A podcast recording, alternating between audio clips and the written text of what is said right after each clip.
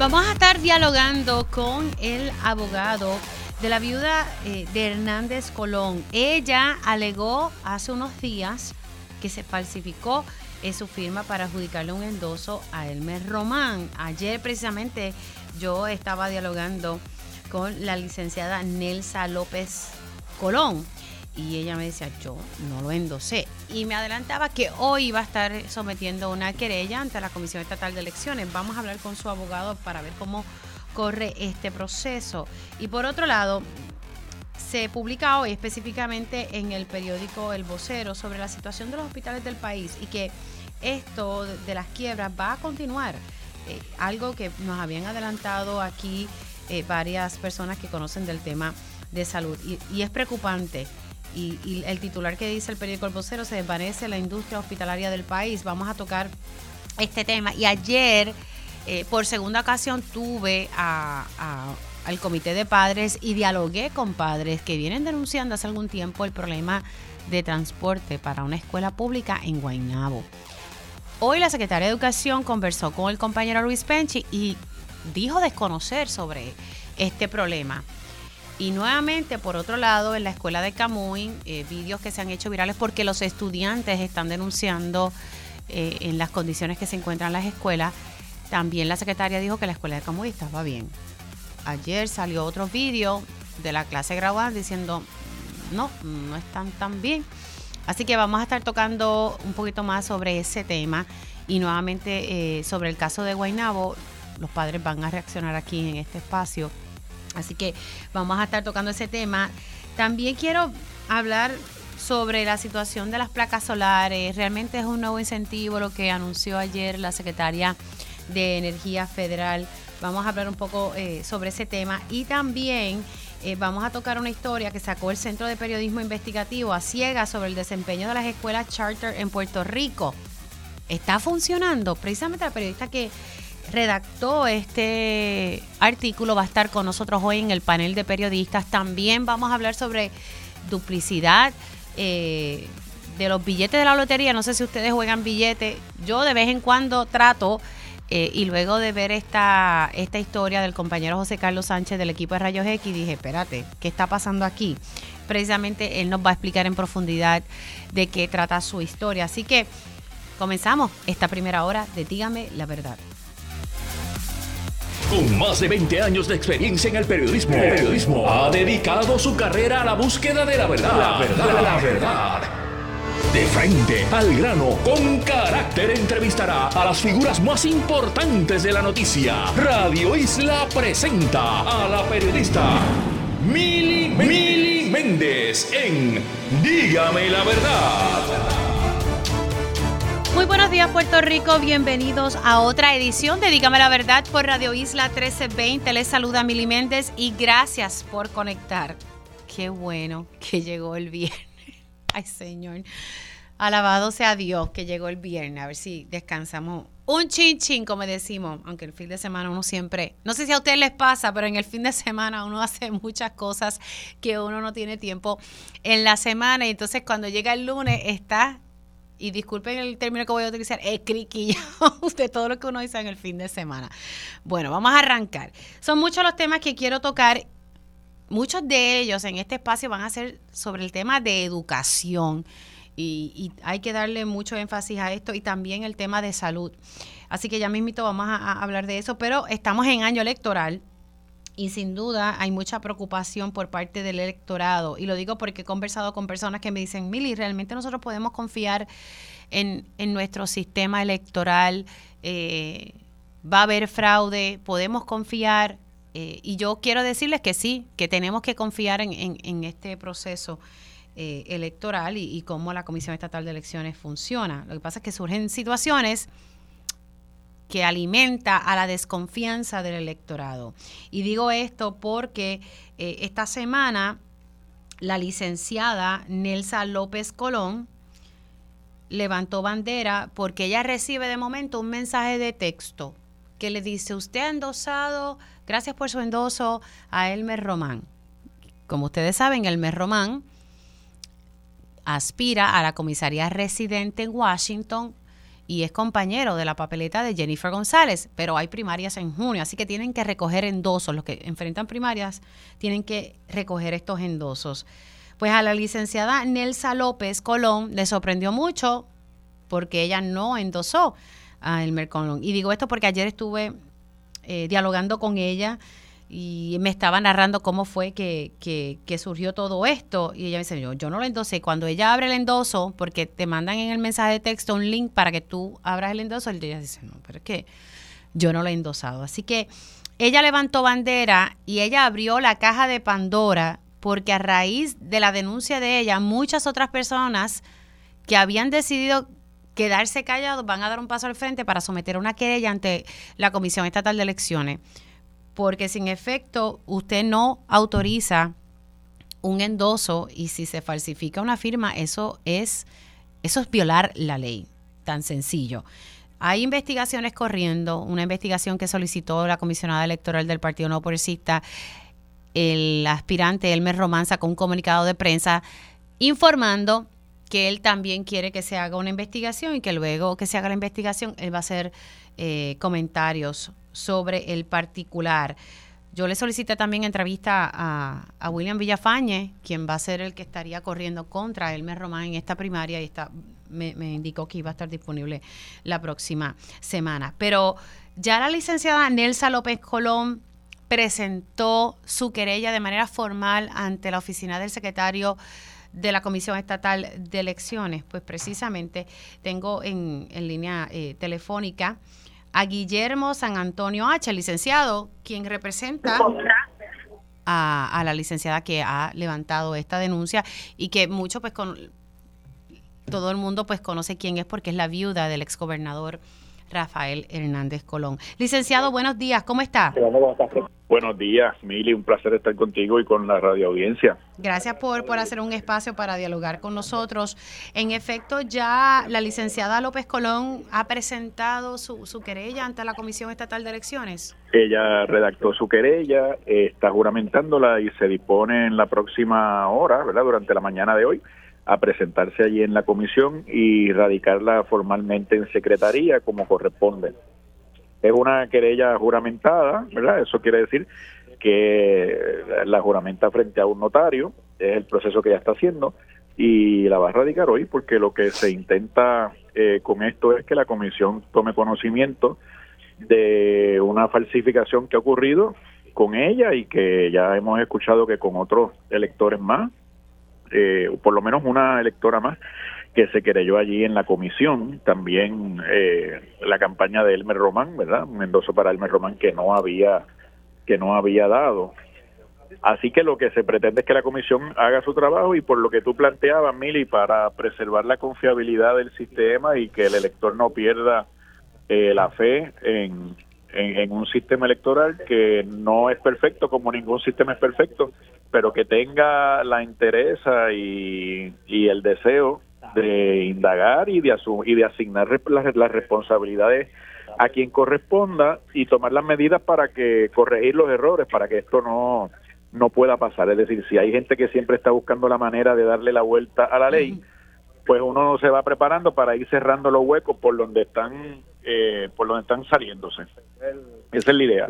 Importante, ¿cómo es este procedimiento de someter querella? La, razón por la cual quiero explicar este procedimiento a los radioescuchas es porque hay personas que sí les ha pasado y, en ocasiones no saben qué hacer. Eh, hablé ayer precisamente con, con una persona que le pasó y me decía, mira, mire, yo llamé a la comisión el lunes y llamaba y llamaba, no me contestaban, nadie sabía decirme qué era lo que tenía que hacer.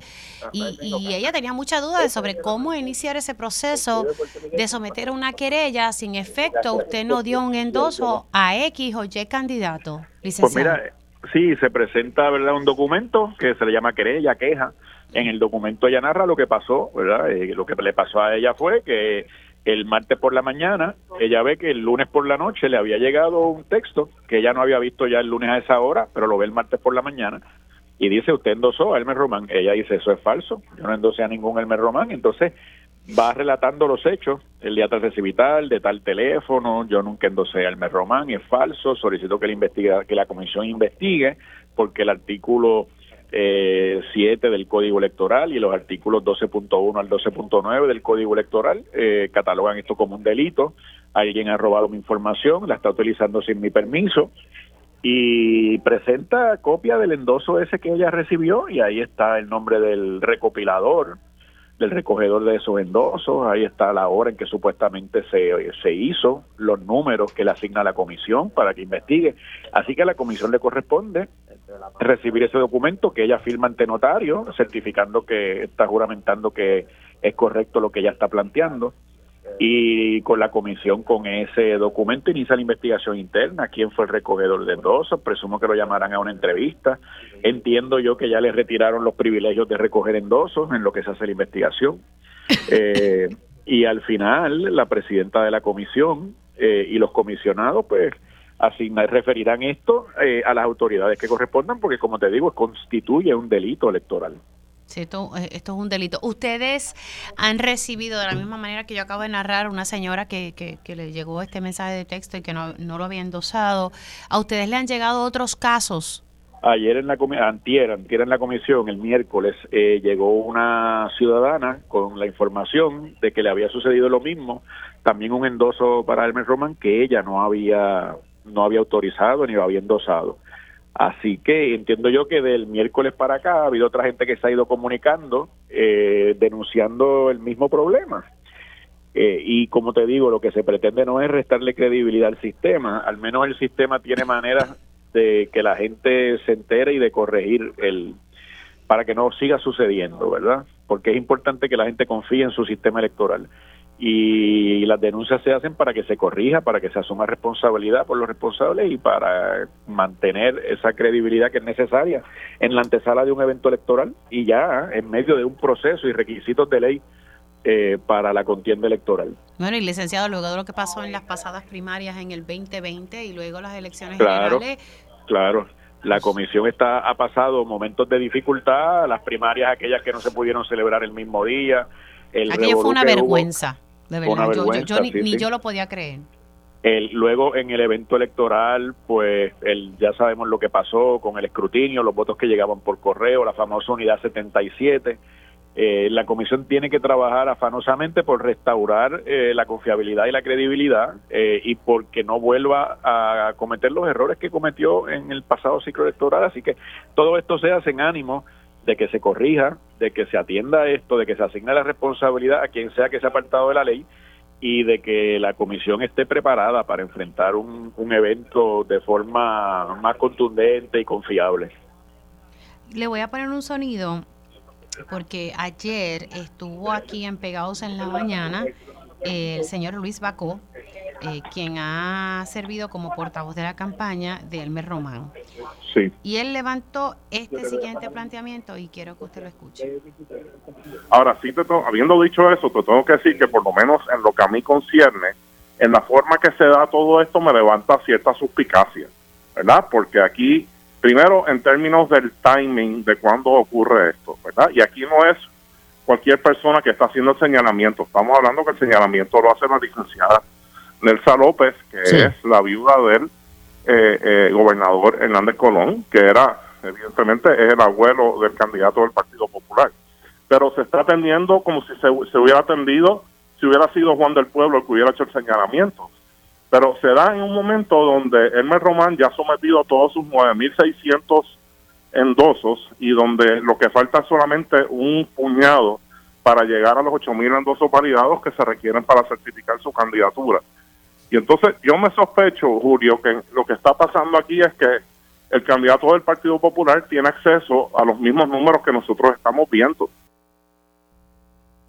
No sé, él como que le levanta suspicacia, como que si pone en duda. ¿Cómo usted interpreta esa, esas expresiones? Bueno, esas expresiones de Bacó son desafortunadas. Yo, yo, yo lo escucho y me sorprendo porque yo no soy estratega político, ¿verdad? Yo tengo experiencia en la cosa electoral y comento, pero hay gente que se dedica al tema específicamente de, de las campañas políticas, etcétera. Y yo lo que he oído siempre es que cuando hay un issue incómodo como este, el candidato lo que hace es trata de manejar la situación para matar el issue, para atender el tema. Y, y yo no puedo creer que el planteamiento de la campaña de Hermes Román sea adjudicarle a la viuda eh, intereses malsanos o una especie de componenda con Pablo José Hernández Rivera para inventarse una situación y hacer una denuncia falsa. O sea, yo creo que es una falta de respeto a la familia, a, a la licenciada Nelsa López. Creo que lo que el país esperaba de la campaña del Elmer Román era lo que esperaría yo de cualquier candidato. Mira, yo no controlo todos los recogedores de endosos que hay. Si alguien ha fallado aquí, se va a tomar medidas. Vamos a tomar medidas para que esto, investigar qué fue lo que pasó, para que esto no siga pasando. Pedimos disculpas. Eso es lo que cualquier persona razonable hubiera esperado. Unas disculpas, una, una investigación, se van a tomar medidas y se va a informar del resultado de la investigación. Pero por el contrario, la campaña del Mer Román lo que ha decidido es atacar a la viuda, atacar sus motivaciones, eh, y el pueblo los está observando. Yo creo que ha sido bien desafortunada la, la, respuesta de la campaña de Elmer Román. Bueno, pues vamos a ver, la querella se somete hoy y pues han surgido entonces otras personas que también van a estar sometiendo quejas ante la comisión, ¿correcto? Correcto, correcto. Estaremos muy pendientes de ese tema. Licenciado, gracias por haber entrado unos minutitos. Sí, muchas gracias. A la orden siempre, Mili. Como no, el licenciado Guillermo San Antonio Hacha, él es el abogado, la persona que está representando a la viuda de Hernández Colón, eh, la licenciada Nelsa López Colón, luego de que ella levantara bandera porque sale endosando a Elmer Román. Sale un endoso de ella a Elmer Román, endoso que ella dice que no dio. Y formalmente hoy en la mañana está sometiendo esa, esa querella, esa queja ante la Comisión Estatal de Elecciones y han surgido otras personas. Vamos a ver en qué termina eh, eh, todo esto. Así que eso es en, temas políticos. Siendo las 10 y 12, eh, vamos a hablar otro tema que también levanta preocupación y es en el aspecto, en la salud. Y, y sale a, a relucir hoy, se desvanece la industria hospitalaria del país Hemos visto en el pasado año y comenzando ya el 2024 hospitales pues que tienen situaciones fiscales eh, bastante apremiantes y pues eh, unos se declaran en quiebra, otros hospitales han sido comprados por otros. Vemos como el hospital del maestro está haciendo malabares para sobrevivir. Y entonces aquí el periódico El Vocero eh, revela estudio revela la posibilidad de más quiebras durante el próximo año y medio y esto pues levanta preocupación. Este estudio lo llevó estudios técnicos, Inc. y Galíndez, y están hablando sobre más hospitales que pudiesen estar enfrentando una situación financiera difícil. Tengo al presidente de la Asociación de Hospitales en línea, Jaime Pla. Don Jaime, ¿cómo está? Muy bien, muy bien, Miri, saludo. Yo siempre llamándolo para cuando hay aquí. Qué bueno. molestándolo. No, siempre estoy a la orden. Yo lo sé que siempre está disponible. Eh, ¿Qué le parece este estudio eh, y que básicamente revela que pueden surgir más quiebras durante el próximo año y medio? Eso a mí me, preocupa un poco. ¿Cómo usted lo ve? Bueno, eh, nosotros siempre hemos dicho que los hospitales y la industria de la salud como tal tienen unos grandes retos, ¿verdad? Y el financiamiento, que es donde finalmente el estudio tiene una prominencia eh, pues es una situación seria en Puerto Rico que llevamos trabajando con ella muchos años, ¿verdad? Yo creo que el, el, hecho de que sale una carta eh, avisando que van a haber revisiones a los eh, rates de Medicare Advantage y que en esa carta se dice que Puerto Rico tiene una situación de desventaja y que quieren saber cómo se puede remediar para ellos dar más dinero que nos tienen nosotros trabajando durante este mes para poder sacar unos estudios especiales diciéndole cuál es la diferencia entre, por ejemplo, Puerto Rico y eh, las Islas Vírgenes. En las Islas Vírgenes, que la cantidad de servicios de salud es limitada, ellos tienen un 21-22% de reembolso mayor que en Puerto Rico. O sea que ellos pues, reciben más eh, fondos. Ellos reciben mucho más fondos por el servicio que lo que nosotros recibimos en Puerto Rico por ese mismo servicio. Y tenemos más hospitales que ellos. Y tenemos más hospitales, tenemos más servicios y ellos vienen de, de, la, de, las vírgenes a recibir servicios en Puerto Rico porque los hospitales allá sufrieron daños serios cuando María y algunos todavía no se han repuesto, pero tradicionalmente vienen a Puerto Rico a recibir servicio. Y entonces, pues eso es un ejemplo de la problemática que tenemos, ¿verdad? Donde afecta a los servicios, pero afecta mucho lo que tiene que ver con la viabilidad económica de los proveedores, no solamente de los hospitales. Nosotros no, no hablamos de la quiebra de los médicos, pero sabemos que los médicos se van. ¿Y por qué se van? Porque el reembolso que reciben no es sustantivamente bueno para ellos quedarse en Puerto Rico. Así que eh, esta es una situación que se demuestra de diferentes maneras, ¿verdad? Una de las cosas que nosotros estamos haciendo, y de hecho yo voy a ver al secretario de salud por otras razones en el día de esta tarde y voy a sentarme con él un ratito a volver otra vez a insistir. Nosotros logramos, por insistencia nuestra, un aumento de, dos aumentos de 5% al reembolso de vital a los hospitales y que se mejorara el reembolso de los médicos a un 80% de la tarifa médica. Nosotros necesitamos que se vuelva a hacer de manera urgente que se añada un 5% adicional, porque realmente los hospitales no han tenido aumentos significativos durante los últimos 10 años, 11 años. Así que eh, si nosotros podemos hacer eso, si el dinero que se consiga de Medicare Advantage, los Medicare Advantage lo pasan como se, como se, como se trajo en una carta de Nidia Velázquez, que era importante que se dieran ese dinero, pero que por lo menos el 50% se dedicara a hospitales y proveedores. Pues nosotros podemos empezar a rescindir un poco de la crisis o, de, o del reto económico que tenemos. Y usted dice eso porque en la, en la actualidad eso no está ocurriendo, porque fondos llegan, es que ¿dónde se queda ese dinero? Claro, este, nosotros, nosotros hemos tenido una gran lucha, ¿verdad? Y todo el mundo lo sabe, que hay discrepancias entre lo que los proveedores piensan del reembolso que tienen por su servicio y lo que se le paga. ¿verdad? Y tú sabes que, que esto ha sido una discusión que ha estado latente por mucho tiempo y en ocasiones pues surge de manera viral, luego se tranquiliza, pero la realidad es que los reembolsos que recibimos en Puerto Rico, los proveedores de servicios de salud, no necesariamente cubren de manera eficaz los costos que tienen los que tienen los servicios. Yo no puedo, para nosotros es muy difícil los proveedores el poder atender el asunto desde el punto de vista de reembolso. Lo podemos atender desde el punto de vista de costo, pero los costos están sobrepasando las expectativas que nosotros teníamos. Eh, la, la luz, el componente de luz en los hospitales es terrible. Mire, eh, hay hospitales que pagan sobre un millón de dólares mensuales de luz. Y eso no se, no se ha resuelto. Recuerdo que eso, eso fue un issue en una vista pública, pero pues seguimos con esa situación. Tú sabes, entonces, pues por ejemplo, nosotros tenemos que eh, muchos hospitales han solicitado los fondos de CBDG para hacer más resiliente el sistema energético de Puerto Rico a nivel de los hospitales y poder independizarse un tanto del servicio de energía eléctrica. Pues esos dineros no se han resuelto. Ese dinero que estaba que es un billón de dólares dedicados a la salud para resiliencia no se ha dado.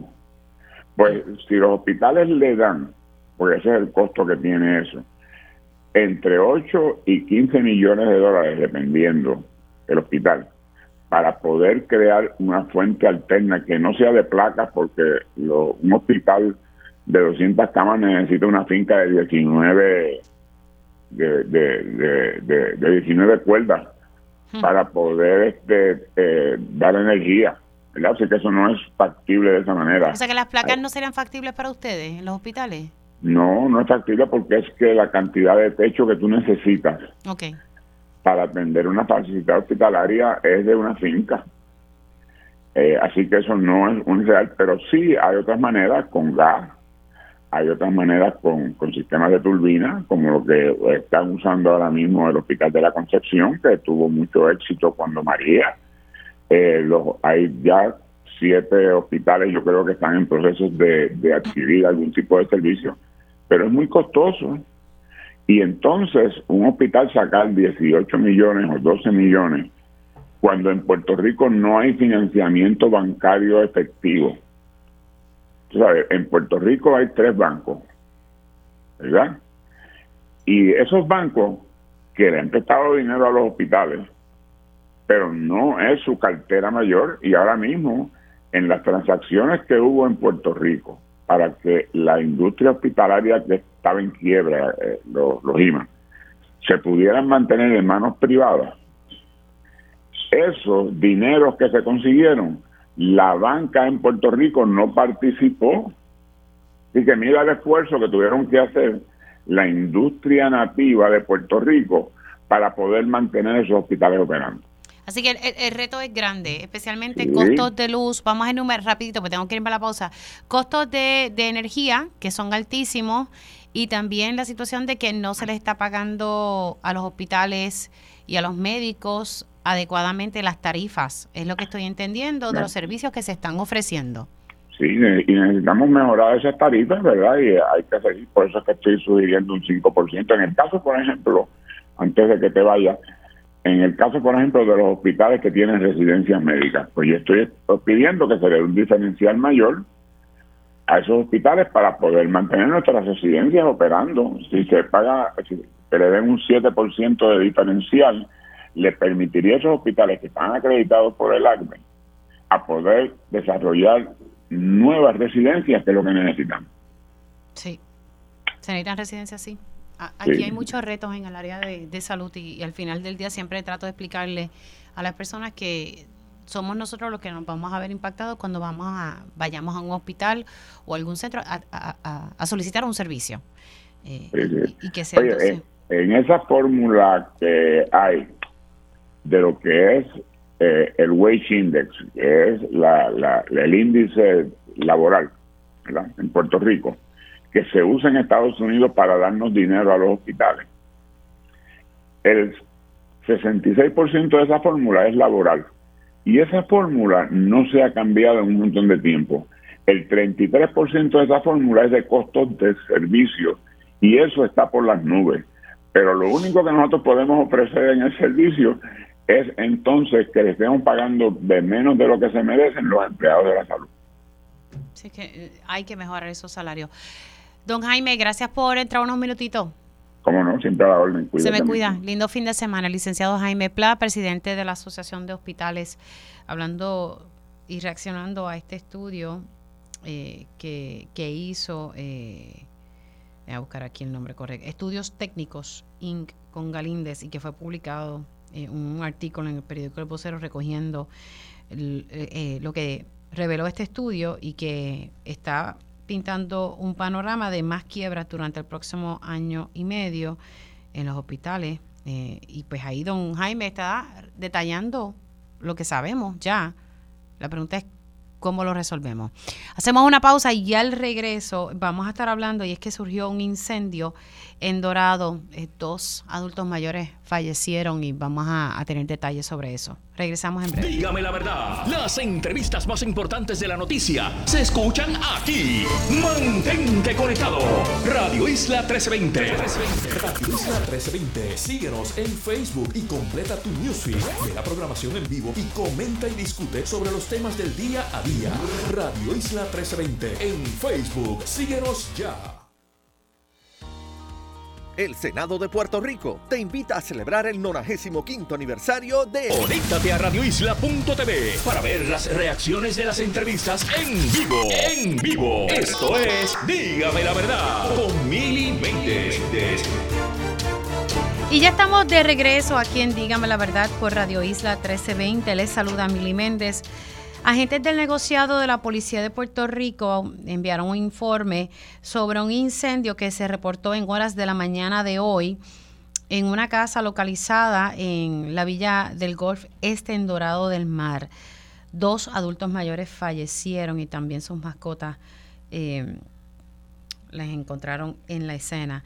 Vamos a hablar de, este caso y precisamente me, me acompaña en línea telefónica Marcos Concepción Tirado, comisionado del Cuerpo de Bomberos. Saludos, comisionado, ¿cómo está? Buenos días a todos, muy bien, gracias por la, oportunidad que nos da de llevar la información. Lindo día a usted y a todos los que nos escuchan. igualmente para usted, ¿cuál, eh, eh, háblenos un poquito qué fue lo que pasó aquí en esta residencia y que lamentablemente fallecieron dos personas. A de las 6 de la mañana se recibe una llamada de fuera de residencia en Dorado cuando llegan los compañeros, notan que es positivo, comienzan a hacer los trabajos de extinción de incendios. Llega la unidad de Dorado, llega eh, un cambio de Dorado del municipio, llegan bomberos de toda alta, toda baja eh, y comenzaron a trabajar la escena, eh, sí nos dio mucho problema, mucha dificultad por poder entrar y ganar acceso a la residencia, ya que aparentemente estas personas, ¿verdad? Eh, eran personas de estos acumuladores que acostumbraban a recoger, eh, ¿verdad? aparentemente todo lo que veían, mucho material, mucho papel, muchas cajas, lo que se nos hizo bien difícil poder llegar al tercer piso donde estaban estas dos personas estas dos personas mueren lamentablemente calcinadas, una en su cama, una en el baño, y fallecen dos mascotas, un perro y un gato que tenían. Eh, todavía nosotros encontramos trabajando en la escena, estamos ¿verdad? tratando de sacar eh, parte de ese material que hay para verificar que no haya ningún otro, ¿verdad? otra persona o ningún otro afectado. Eh, al momento de la información que tenemos, eh, lamentablemente sí fallecieron dos personas mayores. ¿Qué fue lo que provocó este incendio, comisionado? de la, investigación acaba de comenzar. Tenemos al investigador de incendio de bomberos junto con eh, personal de la Policía de Puerto Rico, la División de Explosivos. Estamos trabajando esta escena en conjunto para ver poder este, avanzar la investigación y poder tener qué fue lo que inició este incendio. ¿La, ¿La propiedad destruida completamente o parcialmente? La, la, propiedad se afecta a los tres pisos, es una propiedad de tres pisos debido a que hay tanto material combustible que el fuego avanza demasiado, ¿verdad?, en, propagarse, así que en la, sí en los tres pisos hay pérdidas, ¿verdad?, considerables en esta residencia, todavía no tenemos los datos de cuánta es la pérdida total, pero sí eh, los tres pisos fueron afectados tanto por humo como por agua y fuego.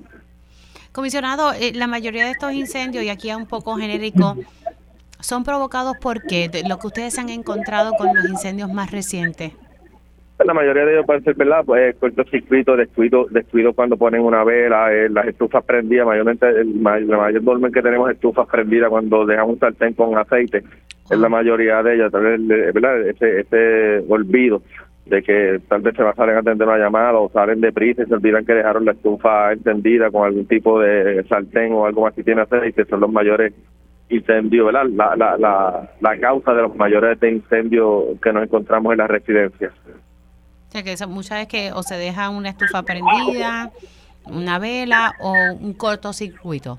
Sí, correcto. Sí, ¿verdad? Todo esto puede variar, pero sí, eh, realmente los mayores me, atrevería a decir que fueran, son este pues, relacionados a la estufa, mayormente tal vez olvido, descuido, cuando se deja algún tipo de sartén o algo eh, con la estufa encendida. Comisionado, gracias por entrar unos minutitos eh, y sé que está en medio, que están en la escena allí y que están trabajando en conjunto con la Policía de Puerto Rico, pero gracias por entrar unos minutitos con nosotros aquí en Dígame la Verdad. Gracias, lindo día, bendiciones a todos. Igualmente para usted, Marcos Concepción Tirado, comisionado del Cuerpo de Bomberos, hablando sobre esta cena en una residencia en Dorado. Dos adultos mayores fallecieron, sus mascotas, eh, narrando un poco que se les hizo difícil poder entrar a la casa eh, por la cantidad de de cajas y cosas que, había, lo que estoy entendiendo es cerca de en, la entrada. Eh, y todavía no tienen información sobre qué provocó este incendio. Siendo las 10 y 32 de la mañana, eh, vamos a, iniciar la conversación, eh, vamos a pasar al tema de educación. Y yo creo que por el resto del programa es uno de los temas que voy a estar tocando. Hemos visto los vídeos de estudiantes en las redes sociales quejándose sobre la situación eh, de las estructuras de las escuelas públicas del país. Aquí yo he tenido padres, y ya mismito vamos a conectar con ellos más adelante, quejándose sobre el problema de transporte. Hoy la secretaria de Educación estuvo hablando con Penchi en Pegados en la mañana sobre los distintos escenarios, porque está la situación de la escuela en Camuy, que se hizo viral, está la situación de una escuela en Naguabo, que la alcaldesa eh, creo que había hablado aquí anteriormente eh, con nuestro compañero Isaac, y, y también está la situación de la escuela de Guainabo y también la situación de la escuela en Caguas, que estuve reseñando eh, esa situación de la escuela vocacional en Caguas en día a día. Y uno dice, esto siempre lo hemos lo sabemos que las escuelas no están en condiciones, pero uno se pregunta a dónde se va el dinero, tanto estatal como federal, que se asigna al Departamento de Educación. ¿En qué se invierte? ¿A dónde se va? Porque mira que es mucho. Y las estructuras no están en las condiciones. Y esto ha sido de años. Ahora no pueden decir que es que no consiguen a los a, trabajadores para arreglar las escuelas. Sí, eso es real. Pero este problema viene de hace mucho tiempo atrás, antes de que pasara el huracán María y antes de que se dieran los temblores. Precisamente quiero poner el audio de la secretaria de Educación hablando específicamente sobre el caso de la escuela en Nahuabo y luego voy a, darle la bienvenida a mi invitada. Pues cuando yo voy a Nahuabo, que también fui tipo sorpresa y llegué, la escuela cuando fui limpia por dentro, baño, eh, volvemos y lo mismo, la, la directora que le agradezco a los líderes educativos, a los directores que están allí, eh, ella eh, el sistema que tienen para usar el, el, ¿cómo es? el papel, el jabón, pues ya tienen como su propio sistema porque volvemos, malgastan o los mal utilizan y, lo tenía la escuela, le falta pintura. Y es cierto que usted objetó la presencia de la alcaldesa popular allí y le dijo que usted que ella no podía estar allí porque porque estaba tomando fotos y había una veda electoral. No, no, no. Yo, yo la alcaldesa alega que usted casi la quiso sacar de allí, pero que ya se quedó. No, no, no. La alcaldesa lo único que me dio, ¿verdad? Ella llegó, yo la saludé, como saludo a todos los alcaldes este eh, que porque no la había avisado volvemos yo para entrar a las escuelas yo no tengo que avisarle más que eh, y, ni le aviso al director escolar yo llego tipo sorpresa ella estuvo ella ella estaba con su cámara yo no tenía cámara yo no estaba retratando usted objetó que ella tomara usted usted objetó que ella tomara foto no no yo no objeté que ella tomara foto. Ella yo iba a hacer un recorrido. Y le dije el recorrido lo voy a hacer porque yo fui a solucionar el problema. No hacer un show ni nada por ¿Usted cree que la alcaldesa...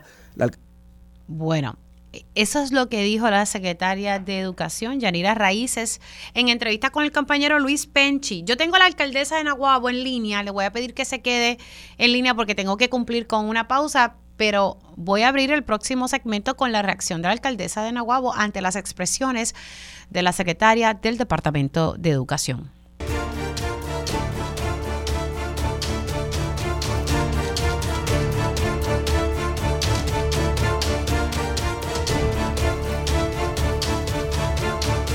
Y ya estamos de regreso aquí en Dígame la Verdad por Radio Isla 1320. Les saluda Mili Méndez. Dejé sobre la mesa el tema de la escuela de Naguabo, eh, que no se había denunciado que no estaba en condición, había problemas con la estructura. La secretaria de Educación dijo esta mañana aquí en Pegaus que ella fue a la escuela, hizo una visita sorpresa que no le avisó a nadie y que encontró todo en excelentes condiciones y que ella no tiene que avisarle a nadie para entrar a una escuela.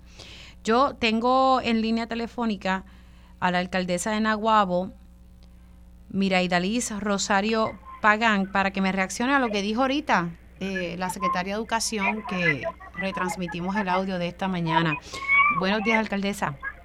Buenos días, Milimende. Dios te bendiga mucho. Agradezco la oportunidad y muchos saludos para ti, todos los que nos están escuchando en esta mañana. ¿Pude escuchar el, el, sonido de la Secretaria de Educación? Sí, pude escucharlo, la grabación que ustedes eh, retransmitieron. No me extraña que personas que trabajan en el equipo de trabajo del gobernador pues le falten a la verdad, porque eh, esa verdad la administración se ha caracterizado por eso, la administración del gobernador de Puerto Rico, por secretarios y jefes de agencia que le faltan a la verdad, muchos de ellos, algunos otros no, tienen el compromiso, pero la mayoría suceden este tipo de cosas ¿Qué sucede? Que sí, yo tuve la oportunidad de llegar allá a la escuela.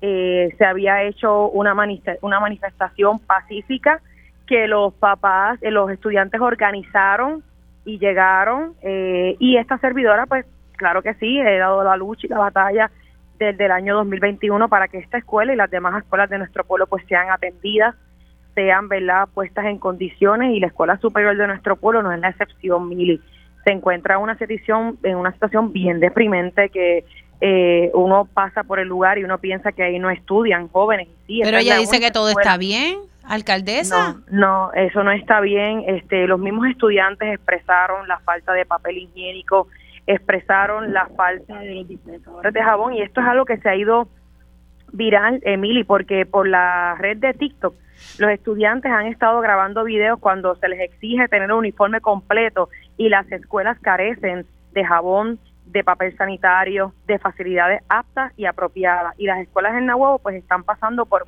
¿verdad? La, la mayoría de ellas están pasando por serias deficiencias como lo es la Escuela Superior de nuestro pueblo. Y escuchando el audio, por eso te digo que no me sorprende que personas ¿verdad? del equipo de trabajo del gobernador se presten para esto, porque ella allí, cuando yo llegué, primero que yo llego a la escuela porque yo me entero por una llamada que me hacen, que voy a mantener en anonimato a la persona que me llama y me dice, alcaldesa, aquí está la secretaria de Educación, venga, porque en la manifestación ella hizo la expresión vía telefónica, la ayudante especial de ella, Marieli, hizo la expresión de que el 31 de enero ella iba a estar aquí. La cita me la habían dado para marzo y es, esto no puede esperar para marzo.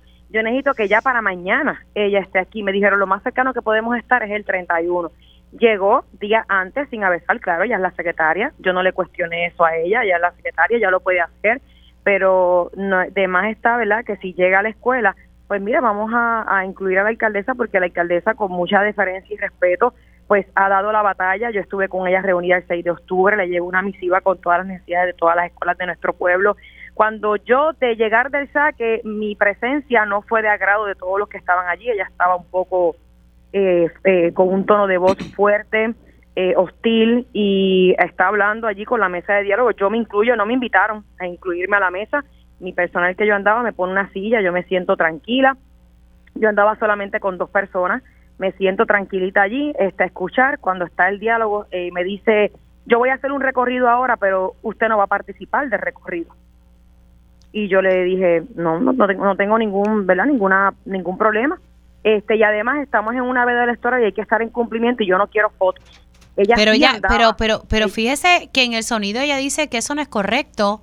Sí, pero es que no me extraña que las personas que trabajan con el gobernador O sea, se ella está- para la mentira. En Arroyo Bichola ya está mintiendo, eh, Claro, alcaldesa. ella me lo dijo, ella andaba con un batallón de personas, ella andaba con más de 15 personas. Yo solamente andaba con dos personas que trabajan, de los que trabajan conmigo. Y ella me dijo eso, este, no puede pertenecer al recorrido, este recorrido lo voy a hacer yo solamente con la directora, mi equipo de trabajo, no queremos fotos porque hay que estar en cumplimiento con la directora. Yo no andaba con fotógrafos en el lugar, ella sí andaba y tengo evidencia, ella sí andaba con personal de prensa, con una cámara bien grande colgada en su cuello el personal de prensa y sí, ellos estaban tomando fotos. Yo le dije, pues mira, no hay ningún problema, yo me voy a quedar aquí, ¿verdad? Este, con los estudiantes, me voy a quedar aquí. Eh, hagan el recorrido porque, by the way, yo tengo fotos de toda la escuela porque yo tengo una comunicación excelente con los directores y yo voy todos los años a principio de escuela y voy y veo las condiciones. Si yo quiero, yo pongo las fotos ahora mismo y el pueblo ve la realidad que se encuentra en la escuela porque estas fotos a lo mejor no están en las redes sociales y yo las tengo. Pero no puse nada, yo me quedé tranquila en un área. Ella me dijo en un tono fuerte, me dijo, eh, para este tipo de cosas no se puede ser incitadora. Esto no se puede incitar este tipo de comportamiento.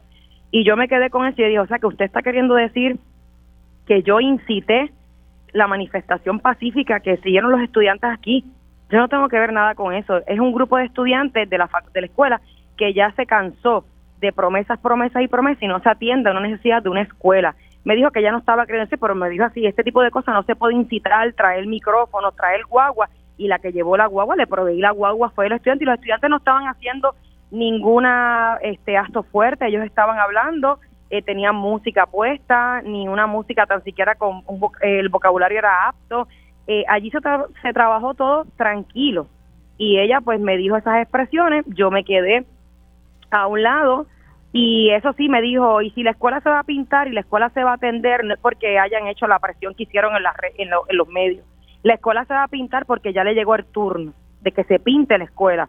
Yo me quedé tranquila, me quedé callada, ya fue un recorrido, eh, nada, yo me quedé allí con mi personal, eh, ellos estaban bien, bien agresivos en cuestión de cómo responder, eh, la ayudante especial de ella dijo que ella no se la avisó cuando se le puso al micrófono a los estudiantes para que yo le dije a ella, mira, yo estoy aquí en medio de una manifestación, hay micrófono, yo le voy a poner a usted al teléfono a los estudiantes para que usted misma le diga a los estudiantes cuándo la secretaria viene para Nahuatl. Ellos me dijeron que yo no les avisé cuando ella coge y la grabación está porque eso se fue, muchos medios lo compartieron cuando los estudiantes hablaron con ella por micrófono y ella sabía que ella estaba en altavoz porque ella le dice a los estudiantes, buenos días jóvenes, ella sabe que ella estaba en un harto parlante. Pero pues yo no me puse, ¿verdad? Con nada, yo me quedé tranquila porque yo lo que quiero es, yo dije, mira, aquí no estamos para estos issues, aquí lo que estamos para que una situación se resuelva. Queremos ver nuestra escuela rehabilitada, queremos ver nuestra escuela pintada, queremos que nuestros jóvenes y estudiantes estén en una escuela apropiada, apta a lo que ellos necesitan, que tengan jabón, que tengan papel higiénico, que la escuela esté pintada, que se atienda el asunto, porque yo he colaborado en muchas áreas en la escuela. Alcaldesa, para tenerlo claro, ok, no tenían papel higiénico, eh, pero eso de que había gusano... ¿Ah? Cuando ella llegó en la visita, ella alega que sí había, pero los estudiantes en la manifestación habían expresado que carecían de papel higiénico, carecían de, de jabón, eso lo expresaron los estudiantes, pero el día que ella llegó a la visita, que va al baño y entra, sí eh, había este papel en el momento porque ella sí lo expresó. Yo no entré al baño, pero ella sí lo expresó. Ahora, ¿qué más le falta a la escuela? Bueno, la pintura, la atención, el lavado, porque no es pintar solamente, eso hace falta ahí una brigada de trabajo para lavado, pintura, el, la situación de filtraciones, reparar el portón, que también yo ya lo había llevado el 6 de octubre y sí reconozco que al otro dos o tres días después, cuando yo le llevo la petición de que arreglaran el portón, lo abrieron, limpiaron la canal, enviaron a la autoridad para que limpiara eh, la vía del portón, pero hace falta atender un asunto de las columnas cortas. Esa escuela todavía no la han atendido las columnas cortas. Hay una parte de la cancha que no se puede utilizar porque está a punto de colapsar por una columna que está por una columna que está este por una columna que está dañada y no se puede eh, utilizar el mismo eh, la cuestión de la de lo, lo, que es el embellecer el área atender ciertos los salones de educación especial eso no parecen salones de educación especial este una necesidad de, equipos de carencia este órdenes de compra que se han hecho de tiempo y no se han entregado los materiales. Eso fue en otra escuela porque ella sí llegó el 31 de enero aquí recorrido que dijo que iba a ser conmigo. Por cuestión de tiempo llegó a la una y media de la tarde, no pude ir a la escuela del pueblo porque no me iba al tiempo, porque ya yo tenía una actividad pautada para las dos de la tarde, una, una colocación de una primera piedra. Nos movimos a la escuela de Iguerillo, donde se nos había expresado de unas situaciones leves, pero yo hice recorrido por cada una de El recorrido tardó una hora y media. Se hizo el recorrido y allí se encontró mucho más de lo que se había expresado, problemas de esta en la escuela Fermín Delgado, problemas de filtración, el timbre no sirve, eh, los focos de la cancha solamente funcionan 7, 19, están fundidos y es el único lugar que los estudiantes tienen para recrearse, problemas de filtración en el área de los baños. Bueno, que la escuela no está en condiciones, por lo que veo. en esa, esa escuela Fermín sí está pintada, porque sí está mm. pintada, pero hacen falta ciertos detalles que son esenciales para la educación y preocupación de los estudiantes, como los salones no están preparados para un tirador activo por seguridad. Eh, la cisterna no funciona, allí se va mucho el agua, pues es una, una comunidad de nuestro pueblo que es bastante alta y si se va la luz en un bombeo, los otros cuatro bombeos se me afectan y no llega el agua a la comunidad, la escuela no, las cisternas no le funcionan, el generador eléctrico no funciona desde que esa escuela la inauguraron, porque según lo que nos expresan los líderes de la comunidad que conocen, eh, le retiraron la tapa del bloque nuevecita y nunca más le volvieron a instalar la tapa del bloque. Eh, ella no sabía y ya yo, ya yo había dado conocimiento y todo esto, el Departamento de Educación tiene esa información. Claro que lo tienen porque yo se lo he dado y cuando yo digo que se lo he dado es que yo tengo la evidencia de que ella me recibió esa carta a mí, su personal me recibió esa carta a mí con todas las inquietudes de la escuela, incluso este yo le desde el 6 de octubre que yo ya todavía estaba designada yo le solicité ahí un recorrido por nuestra escuela, pero es que esto es una cuestión de que cuando vienen, pues vienen con el tiempo contado y, y, y no puede ser así, ¿sabes? Hay que ¿verdad? organizarse y poder visitar, poder ver, pero es, una situación que nuestro pueblo pues verdaderamente necesita en esto, eh, eh, sí sé, porque tampoco llaman para decir lo que se está haciendo, porque ya recibí una carta mía, tampoco llaman para dar conocimiento en qué estatus está. También recibí información de algunas personas de que la escuela ya empezaron a bregar los salones en, en, el interior de los salones, pero tampoco mil y tampoco llaman para decir, mira, alcaldesa, empezaron los trabajos, se está haciendo esto para no tener conocimiento, porque a la larga siempre van a pedir acá y uno está en la mejor disposición, pero no informan, no comunican y esto es verdad lo que es bien inaceptable porque los que se afectan son los estudiantes, eh, es una situación bien, bien, bien triste verdaderamente uno pasar por esa escuela y verla. Así que eh, eh, empezaron, estaban hace poco, había una brigada en el techo de la escuela, pero ¿qué están haciendo? Mili, esa comunicación de algunos jefes de agencia estatal, que tengan la deferencia, como uno tiene la deferencia, porque yo siempre llamo y comunico y envío mensajes y mira esto, eso verdaderamente no se ve y como decía Pichi esta mañana en la entrevista, y cuando me, me, me eh, habla y me cita, dice la alcaldesa popular, ¿sabe? No podemos aquí, este, lamentablemente todavía en nuestro gobierno hay personas y en el gobierno estatal de Puerto Rico que por tener una estructura este, diferente o un ideal diferente eh, segmentan y tratan diferente y aquí el que se perjudica es un pueblo. Yo aquí trabajo por todos mis nahuabeños pero lamentablemente el que uno tenga que estar a cuenta gota buscando cosas porque lo ven por color, porque yo te puedo decir aquí un ejemplo, la, carretera número 3 yo la he luchado desde el principio, vete a Macao, está asfaltada, vete a Ceiba, vete a Fajardo, está asfaltada, ¿y por qué en Aguabo no? La brincan, ¿por qué? Porque lamentablemente la administración estatal ve todo por colores y no se puede ver por colores porque los tiempos que estamos viviendo, un servidor público no es para eso un servidor público es para hacer un trabajo, no importando qué, porque nos debemos a un pueblo que hay que atender unas necesidades. Bueno. Pero es lamentable. Gracias, alcaldesa, por entrar unos minutitos. Eh, siempre a la orden, siempre a la orden y para servirte. Muchas gracias. Ahí ustedes escucharon a la alcaldesa de Naguabo diciendo que lo que dijo aquí esta mañana la secretaria de Educación no es correcto básicamente, ella lo dice en una palabra fina, le falta la verdad que, que no es lo correcto, básicamente que, que, mintió, es lo que está diciendo la alcaldesa de, de, de Nahuabo en torno a que las escuelas no estaban en condiciones y sobre el hecho de que ella no le había dicho que no podía participar y que estábamos en la veda electoral, la alcaldesa dice que sí. Al final del día lo que se busca es que las escuelas estén en las mejores condiciones.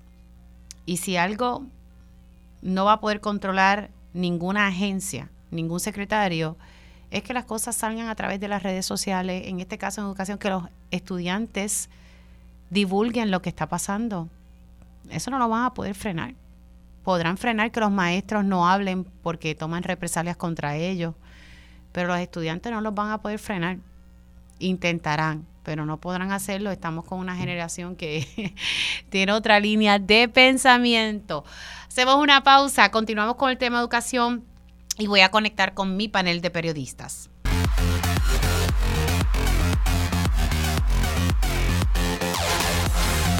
Vamos a seguir con el tema de educación. Eh, la secretaria se expresó esta mañana aquí en Pegaos y dijo que básicamente las cosas están bien. Así que vamos a estar dándole seguimiento a ese tema.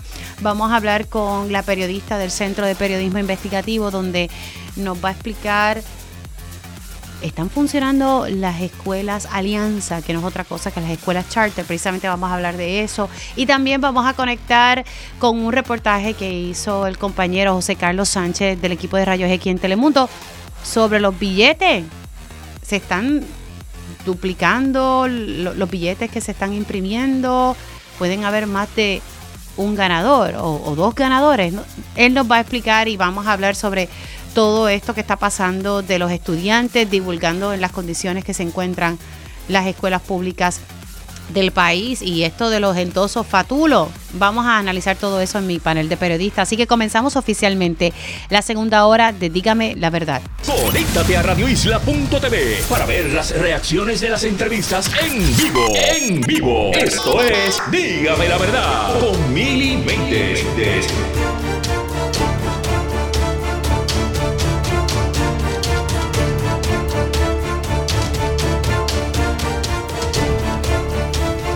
Y ya estamos oficialmente en la segunda hora de este espacio. Gracias por conectar. Ay, padre, mucha reacción en torno a este tema de educación y cómo están las estructuras de las estructuras que albergan nuestras escuelas públicas del país. Sin duda alguna, tema para, para seguir analizando y discutiendo. Quiero, quiero poner, vamos a poner el, el extracto de de lo que pasó en, la escuela de Camuy. Estos estudiantes eh, divulgaron a través de sus redes, de manera creativa, tengo que, decir, cómo estaban los baños, de su, de su escuela. Luego educación se dio cita para esa zona y aparentemente que, todo estaba bien. Pero quiero que ustedes escuchen lo que subió ayer la presidenta de la clase. Vamos a escuchar un extracto, pero no, me da tiempo de, ponerlo todo, eh, reiterando eh, la, denuncia que, ellos hicieron. Después le voy, a poner el, el, sonido de la Secretaria de Educación hablando de la escuela de Guaynabo. Ustedes recuerdan los 27 millones de dólares en equipo, material educativo que se perdió en una escuela. No lo digo yo, lo dijo la inspectora general. Se perdió todo ese dinero. Nunca se usó ese equipo. Eso llora ante los ojos de Dios. 27 millones de dólares. Cada vez que lo pienso me sube la presión. Y si no es porque la inspectora se mete allí, sabrá Dios, hubiesen dicho que no, no, que eso se usó. Nada, 27 millones de dólares botados al zafacón. Pues donde estaba ubicado todo ese equipo es en la parte de atrás de la escuela urbana de Guainabo, que también la inspectora hizo señalamientos sobre el teatro de la escuela que no sirve y que sirve para un hospitalillo. La secretaria reaccionó por escrito y dijo que se iban a invertir 34 millones de dólares en esa escuela para arreglar la estructura de esa escuela y que eso iba a comenzar en noviembre. Perfecto.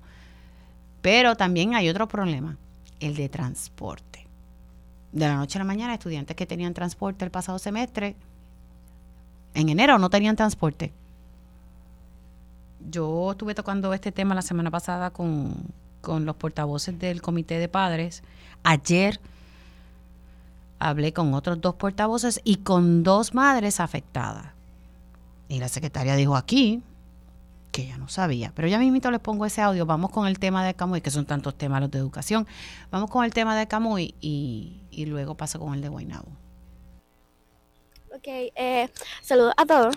Eh, mi nombre es Alexa Torres y soy la presidenta de la clase Jet y la creadora, una de las partícipes del video que pues se fue viral y sobre los baños de nuestra escuela. ¿Qué sucede? Luego de este video, eh, pasaron muchas cosas, pero antes de esto tienen que entender el contexto de por qué hicimos este video. El por qué es claro, los baños estaban totalmente literal abandonados. Y nuestros directores, porque hemos tenido varios eh, directores diferentes en los últimos meses, no habían tomado cartas en el asunto, dicen que es un proceso, pero ya llevamos más de tres años con los baños en, los, en el mismo estado y ex alumnos saben que eso es así. ¿Qué sucede? Tampoco hemos tenido eh, ningún, ninguna ayuda de parte de, de parte de la escuela hacia nuestra clase graduanda. No hemos podido hacer ningún tipo de actividad aquí adentro de la escuela, tampoco ventas ni nada, ni caso leyes, ni no nos han apoyado en nada, literalmente. No hemos tenido ningún tipo de privilegio y así seguir haciendo. ¿Qué sucede? Luego de este video, eh, que expusimos la realidad de los baños, tengo fotos de, de los conserjes sentados y mucha gente estaba escribiendo, no, que los conserjes limpian, que no sé qué. Es cierto, hay algunos que limpian, hay algunos que hacen su trabajo, pero hay otros que no. Y se sientan en el piso a tomar café y a mirar de esto y qué sé yo qué. Luego de que el video, que muchísimas gracias a todos los que compartieron el video y llegó a la magnitud de que se hizo viral, incluso Molusco, que, lo, que muchas gracias por publicarlo, eh, Molusco, PJ Cinzuela, Noticentro, muchos lo publicaron. Y muchísimas gracias. A los que no mencioné, pues los influencers también lo publicaron. Y mucha gente se ha ofrecido a ayudar a nuestra clase. Y si, si quieren ayudar a nuestra clase se pueden comunicar conmigo, cualquier cosa, eso sería de mucha ayuda y se lo vamos a agradecer por siempre porque es nuestro último año eh, nunca hemos tenido ni siquiera una... Bueno, el video es bastante largo, pero básicamente ellos, tú sabes, reaccionaron. Pues eso no es así. Este es el problema y sí es real. Eh, no, eh, Héctor Gabriel, no sé si hay un sonido de lo de Camuy que la secretaria tenga ahí antes de pasarlo de lo de Guaynabo, si lo hay para tirarlo. Es que la secretaria de Educación estuvo hablando esta mañana con Penchi. Penchi le preguntó de, de todos estos casos y pues quiero tirar lo que dice la secretaria de Educación si habló del caso de Camuy, eh, pues entonces lo tiramos. Si no, pues me, me voy a directo a lo, a lo de Lo tenemos, sí. Vamos a tirar. ¿Qué fue? Escucharon lo que dijo la estudiante ayer en su cuenta de, en la cuenta de la clase graduanda de TikTok. Vamos a escuchar ahora qué fue lo que dijo la secretaria de Educación. Bueno, mira, Penchi, primero, eh, cuando me dicen que Camuy, y yo fui a Camuy. Okay. Yo fui a la escuela y yo conozco la escuela.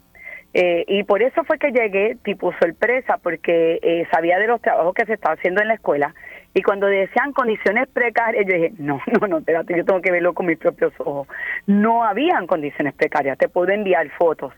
Eh, de cómo la escuela, la escuela está hermosa. La escuela estaba, inclusive la escuela está en un proceso de entregarse de unos trabajos. eso quiere decir que de los baños, de los baños, sí, sí, te tengo que decir, sí había uno de los baños que tenía lo de las puertas, estaba lo de los hand sanitizer, estaba lo del papel, ¿verdad? Que es como una maquinita que tiene allí. Así que, pero también estaban los baños con palabras OS, eh, tenían dibujos. Así que yo cuando fui, eh, eh, solicité, ¿verdad? Que, que se volvieran a pintar los baños para tapar lo que ellos habían escrito. Bueno, esa fue la reacción de la secretaria de Educación. ¿Qué fue lo que dijo sobre Guainabo, sobre la falta de transporte en la escuela urbana de Guainabo? Esto fue lo que dijo la secretaria de Educación. Bueno, no lo sé, pero si me pasas, por favor, la información, nos pasa la información, con mucho gusto. debe haber una sola escuela vocacional en Guainabo. Debe ser la escuela vocacional de Guainabo, no debe haber más de una, ¿verdad? Bueno, acuérdate que le dicen vocaciones y tienen ofrecimientos. Así que para estar tú, eh, pásame la información que nosotros con mucho gusto llamamos a mamá, verificamos el caso y lo trabajamos. Bueno, pues eh, le vamos a hacer llegar la información a la Secretaría de Educación y, es la Escuela Urbana de Guainabo. Es la Escuela Urbana de Guainabo. Yo con mucho gusto le, puedo hacer llegar eh, la información que la hemos estado tocando aquí desde la semana pasada y también en día a día por Telemundo. Bueno, son las 11 y 7. Y siendo las 11 y 7, voy con mi panel de periodistas. Ellos cubren los asuntos del país día a día. Eso les da una perspectiva única sobre los temas del momento. Ahora, en Dígame la Verdad, entramos en nuestro panel de periodistas. Bueno, vamos a, comenzar con, mi panel de periodistas. Eh, hoy tengo a dos invitados especiales y es que quiero tenerlos en el panel porque quiero hablar un poquito más en profundidad sobre historias que sacaron esta semana. Eh, se une a la conversación eh, hoy viernes Tatiana Díaz Ramos. Ella es periodista del Centro de Periodismo Investigativo. Gracias Tatiana por estar. ¿Cómo estás? Bien, Mili, gracias, buen día, gracias por el espacio. Y también se une eh, José Carlos Sánchez, que ustedes han escuchado aquí en Radio Isla 1320 porque me ha sustituido en varias ocasiones. Buenos días, José Carlos. Buenos días, Miri. Buenos días a todos. Gracias, gracias por tenerme aquí de nuevo. Y ya mismito estaremos eh, conectando eh, con Yanira Hernández para que se una al panel, pero quiero aprovechar y poder hablar de, sus respectivas historias. El Centro de Periodismo Investigativo divulgó eh, esta semana una información sobre las escuelas charter o las escuelas alianza, porque así se les dice ahora, a ciegas sobre el desempeño de las escuelas charter en Puerto Rico. Y Tatiana, qué mejor que tú para que nos puedas elaborar un poco los hallazgos eh, que encontró el Centro de Periodismo Investigativo sobre las escuelas alianza. Adelante. Sí, eh, bueno, pues debo comenzar, ¿verdad? Eh, por establecer que la propia ley 85, la llamada reforma educativa, estipula que anualmente, ¿verdad? Se tienen que estar monitoreando estas escuelas, eh, se le debe hacer una evaluación eh, tanto de, su operación, su administración escolar, el desempeño de los estudiantes. Y esto, ¿verdad? Eh, la propia ley estipula que eso, esas evaluaciones se deben publicar y deben estar disponibles para, para cualquiera que quiera accederlas en la página del Departamento de Educación. Eh, ya al momento hay dos escuelas charter operando en Puerto Rico pues naturalmente las que son de más reciente creación, ¿verdad? No, no van a tener un informe de ese tipo porque en principio cuando comienzan pues tienen que entregar muchísima información de sus planes, eh, ya sea planes financieros, operacionales, etcétera. Pero por lo menos de la mitad de esas de esas dos escuelas debe haber, eh, ¿verdad? Esos informes eh, tienen que deberían estar disponibles. Pero ese no es el caso. Eh, al momento lo que hay disponible es solamente un informe correspondiente al 2020 para la primera escuela charter que se abrió en Puerto Rico, que es la Vimenti School. Y eh, curiosamente, de otras dos escuelas que se establecieron posteriormente, en el 2019 y 2021, existen ciertas estadísticas en otro portal del departamento que se conoce, que se llama Conoce tu escuela. Y ahí uno puede ver un poquito más en detalle, ¿verdad? cómo salieron los estudiantes en las pruebas meta, en cuestión de asistencia, tasas de graduación eh, y otro tipo de detalles. Cuando vamos a ver esas estadísticas de desempeño de correspondientes a la escuela con causa Rosalina C. Martínez y la LIPSTEAM que ubica en San Juan, pues no tienen, digamos, un desempeño, ¿verdad?, sobresaliente o por lo menos promedio, ¿no? Eh, que un poco pues viene a, desbancar esta narrativa que, que, últimamente hay detrás de este tipo de escuelas como una alternativa eh, de educación pública gratuita de calidad eh, para que verdad los padres escojan verdad si, si quieren matricular ahí a sus hijos y entonces un poco eso era lo que queríamos ocultar o sea si, si realmente eh, hay información que sustente que estas escuelas sí pueden ser una alternativa de calidad eh, frente de verdad a, las deficiencias que, que, se han querido destacar eh, tradicionalmente para las escuelas regulares. Lo, lo que también llama la atención es que a pesar de, de esta poca información que hay disponible, eh, la misma Oficina de Escuelas Públicas Alianza indicó que por estar ayudando a otras dos escuelas charter en sus planes de acción correctiva, pues no han querido divulgar ningún otro informe del desempeño de las escuelas que debieron haber evaluado, ¿verdad? Desde, desde que empezaron.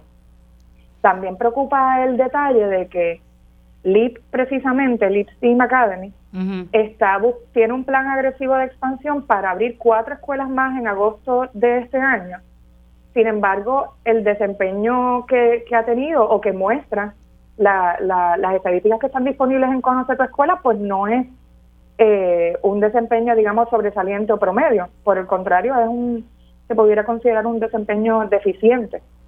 Pero de todas maneras, ya, ya ellos han ido adelantando esos planes de expansión y el municipio de Carolina ya hizo un contrato con la administración de esta escuela alianza para cederles el espacio de sus escuelas especializadas, donde van estudiantes de Carolina en las tardes a tomar eh, cursos after school, pues ya ellos firmaron un contrato para una vez el Departamento de Educación les apruebe la propuesta de abrir otras escuelas alianza, pues se mudarían a estos espacios para comenzar con, con cuatro nuevas escuelas en agosto. Lo que estoy viendo dentro de tu artículo eh, se le asigna todos los años 40 millones de dólares de fondos públicos para una matrícula de 3.000 alumnos. Y, y estos 3.000 alumnos están en las 12 escuelas charters que operan en la isla. Esos 40 millones corresponden específicamente al año fiscal 22-23, cuando todavía lo que existían eran 11. Eh, por eso es que luego en, en el mismo artículo se, se detalla de cada escuela cuánto se le ha ido asignando. Eso varía, porque eh, depende, ¿verdad?, las matrículas que tengan año por año. Eh, y eh, también se debe tomar en cuenta que a varias de estas escuelas pues se les asignó, por ejemplo, fondos de pandemia, que pues no son recurrentes, ¿verdad? Pero igual pues tienen esa, esos fondos adicionales. Eso varía, sea, escuela por escuela, dependiendo de la matrícula que tengan. O sea que, en resumen, eh, en total tenemos 12 escuelas, para estar clara. Sí. Ok, 12 escuelas y pues no se están rindiendo esta, estos informes que se supone que sean periódicos. Solamente, solamente encontraron eh, la de Vimenti, el único informe detallado.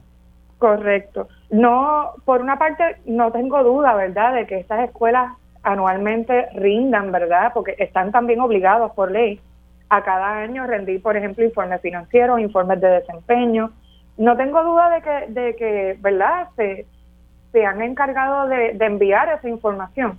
Lo que pasa es que por parte del Departamento de Educación han incumplido con, ¿verdad?, eh, evaluar esa información y hacerla pública.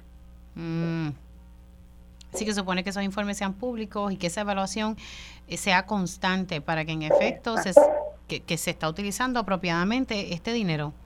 Correcto. Es similar un poco a lo que, ¿verdad? Esta demanda que tuvo que presentar el representante Bernardo Márquez para que se conocieran los informes que se supone que también rindan anualmente el Departamento de Educación para saber si en efecto se le está asignando el 70% del presupuesto directamente a las escuelas. Hmm.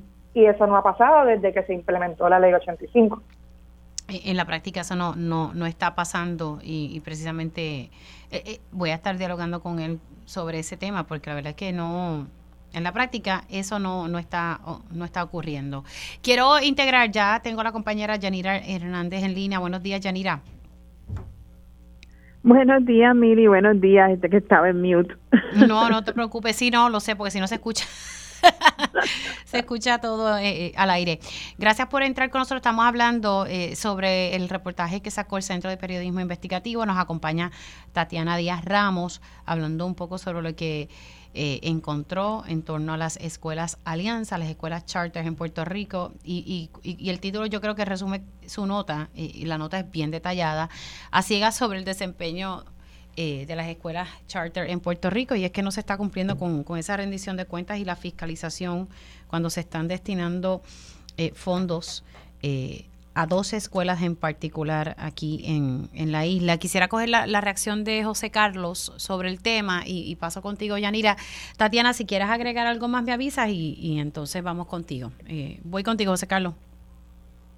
Bueno, eh, a mí yo hasta ayer vi la, eh, esta mañana incluso estaba viendo un poco la nota y ahora pues me entiendo un poco mejor y una de las primeras preguntas que me hacía era, pero eh, eh, esto me la respondiste ahora mismo, esto, estos informes se los exigen también a las escuelas, ¿verdad? Las escuelas regulares, estos informes de las escuelas regulares están, están públicos y por qué entonces no los informes de, de estas escuelas charter. Yo creo que que un poco pues como, como mencionaba la compañera, este reportaje visibiliza una vez más eh, eh, este que esto es un mito, el hecho de que las escuelas charter vienen a arreglar la cosa y vienen a arreglar el sistema de educación y que en vez de estar invirtiendo estar dando, entregando en manos privadas el sistema de, educación, podemos estar tal vez invirtiendo nuestro tiempo en arreglar el sistema que ya tenemos y, y, que es deficiente, pero, pero hay que reconocer que sí tiene sus virtudes y, se puede arreglar.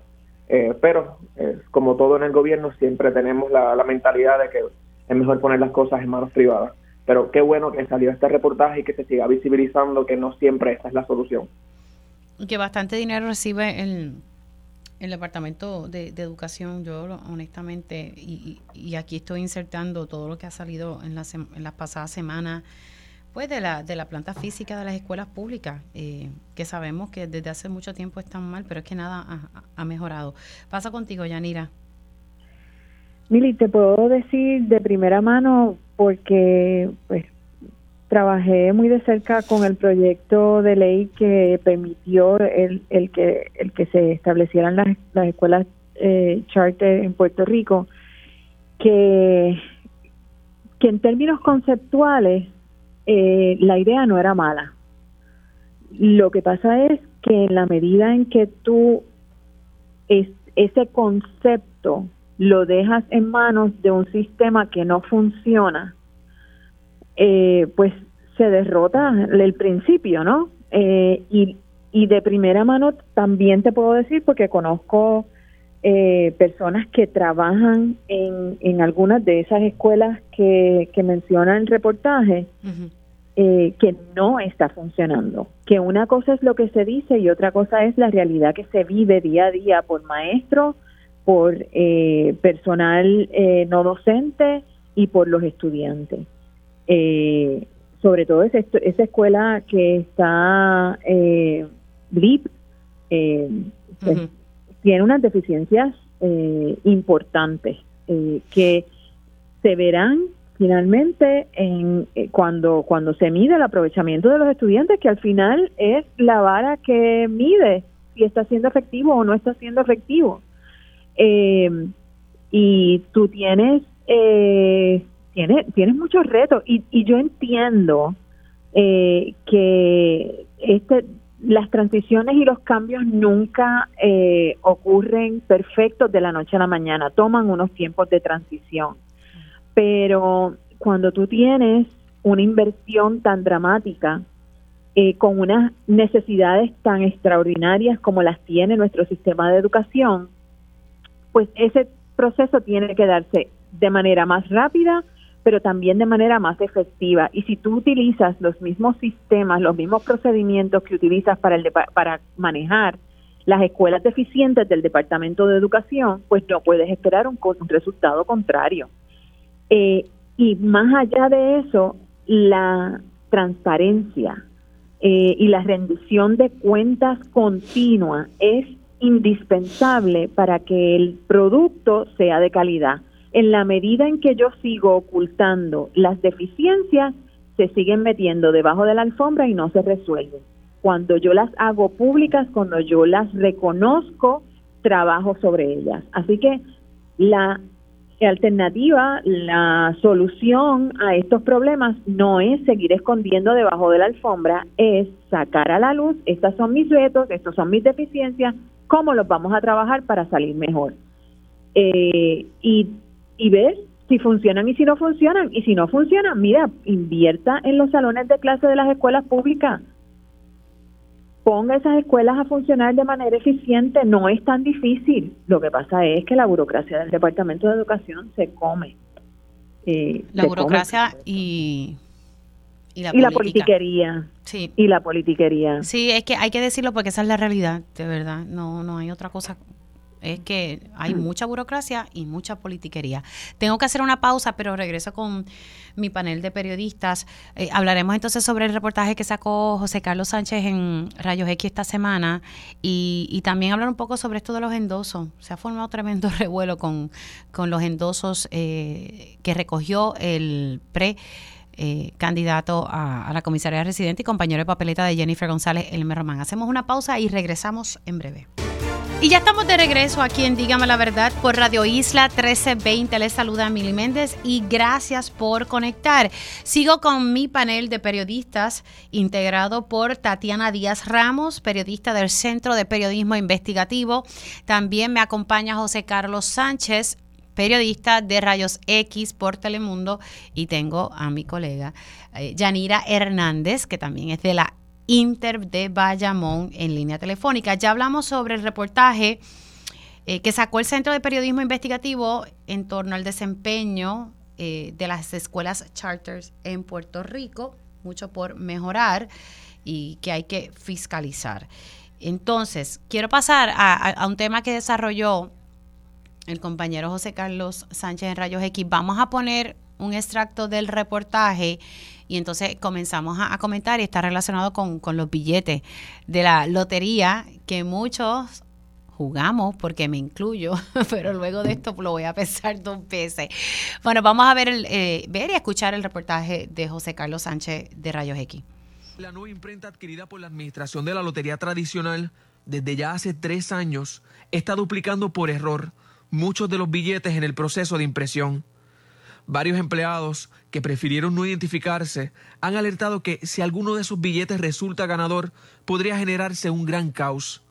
Pero dicen que sus reclamos han sido ignorados. La máquina que compraron, que costó más de 5 millones de dólares, no está funcionando, constantemente está dañada, tiene que invertir en piezas y en reparaciones casi todos los días, y la impresión de los billetes no es de calidad, constantemente está duplicando los billetes. Inclusive no corta. Siempre que imprimen los billetes de la lotería, eh, se duplica un billete hasta 80 veces, quizás hasta más.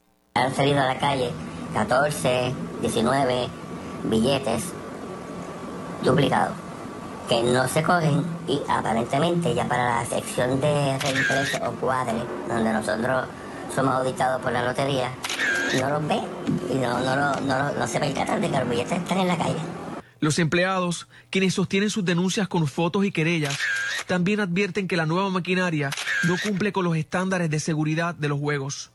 Rayos X se adentró a la operación de la lotería tradicional para, junto a la secretaria auxiliar de la agencia, constatar la legitimidad del proceso. Nosotros teníamos anteriormente, eran cuatro máquinas que tenían un, un estilo de, de, de, imprimir eh, lo que se le conoce como toner. Entonces se cambia, ¿verdad? Se mecaniza, se digitaliza este proceso. Este proceso comenzó en una subasta a través de la Administración de Servicios Generales alrededor del 2017-2018 el proceso, pero no es hasta el 19, que entonces 19-20, que entonces comienza la firma de, o sea, se adjudica la subasta, se, entonces se firma el, el contrato y se comienza con, con el montaje de la máquina como tal, que es la que tenemos hoy en día. Aunque la propia secretaria resaltó que no hay ningún problema con la nueva imprenta de los billetes y que esta ha ayudado a agilizar la operación de los juegos, sí admitió que ya le han llegado casos de billetes duplicados que han salido a la calle. Hasta ahora yo tengo dos casos solamente que me ha llegado. Uno fue, creo que fue en septiembre del año pasado y otro fue hace más reciente, o sea, pero sí. Pero el mismo eh, agente ha venido de nosotros a decir, mira, me salió esto. Pero, ¿qué pasa si un número de un billete duplicado sale a la calle? ¿Qué pasa si dos personas ganan el premio grande con un billete igual? El único recurso que tiene es ir al tribunal. El tribunal es quien determina, como único yo puedo pagar aquí un premio, que el sistema no está, no lo ha validado, es porque el tribunal así me lo dictamine. Es decir, si dos personas ganan un premio con un billete duplicado, aun cuando haya sido un error de la propia lotería, el premio lo obtendrá el primero que lo reclame. El segundo deberá ir a los tribunales a reclamar su dinero, aun cuando su billete sea legítimo lo que está ocurriendo. Tú juegas, te pegaste, vaya y te dicen, no, que ya reclamaron el, el premio. Entonces el problema no lo creaste tú, el problema se origina en la impresión. Entonces yo tengo que acudir a los tribunales y pagar el costo de ir a los tribunales, pues eso cuesta. Pero que el problema no es mío. José, José Carlos, de verdad que esta historia a mí me puso mala. Esa, y, esa, es la, esa es la explicación que da la secretaria auxiliar, porque hay una falta de, un protocolo ante esta situación que está sucediendo y que, ¿verdad? Según alegan las fuentes, lleva ya básicamente dos, tres años sucediendo, pero habían estado ignorando. ante la pregunta, yo lo que siento es que quizá la secretaria esa respuesta no la pensó muy bien y se la sacó de la manga, eh, porque ha alertado y alarmado a muchas personas, ¿verdad? Que, que el protocolo sea ese. Eh, pero yo creo que es importante dos cosas. Eh, eh, cuando sacamos este reportaje de un temor, ¿verdad? Con la seguridad de los juegos y la pulcritud, ¿verdad? De, ese juego y esa compra de ese billete directamente con el billetero. Esto no tiene nada que ver con los billeteros. Los billeteros siguen haciendo su trabajo con, con seriedad y estuve hablando con muchísimos billeteros fuera de cámara que le preocupaba, ¿verdad? La, la, la, seguridad de los juegos, pero ellos insisten en que ellos continúan haciendo esto con la seriedad que, que amerita y que muchos de ellos, quienes son honrados, si les llegase alguno de estos billetes duplicados, lo van a devolver, pero ah, hay casos en los que sabemos que no va a suceder de esa manera. Es un error operacional de la máquina que compraron en la, en, la lotería tradicional, eh, cambiaron la que tenían eh, eh, hace varios años porque se ameritaba cambiarla, pero según las fuentes, dicen que esta compra la hicieron a la prisa y que no, esta máquina, aunque agiliza el proceso, aumenta la cantidad de billetes eh, que se imprimen semanalmente, todavía tiene unos errores que, que, que pues pueden manchar la seguridad de, de, lo que son los juegos de la lotería tradicional. Y no solo la maquinaria, sino también el papel que están comprando. Antes el papel que se compraba era un papel que venía ya enumerado y era tenía una serie de especificaciones que era un poquito más poroso y otras cosas que distinguían esa, ese billete de la lotería tradicional. Ahora el papel es un papel que viene totalmente en blanco, no viene numerado y es la maquinaria que compraron en la lotería la que se encarga de enumerarlo y picarlo. Y ahí es donde está ocurriendo el error, porque el billete está saliendo duplicado por al frente y por atrás.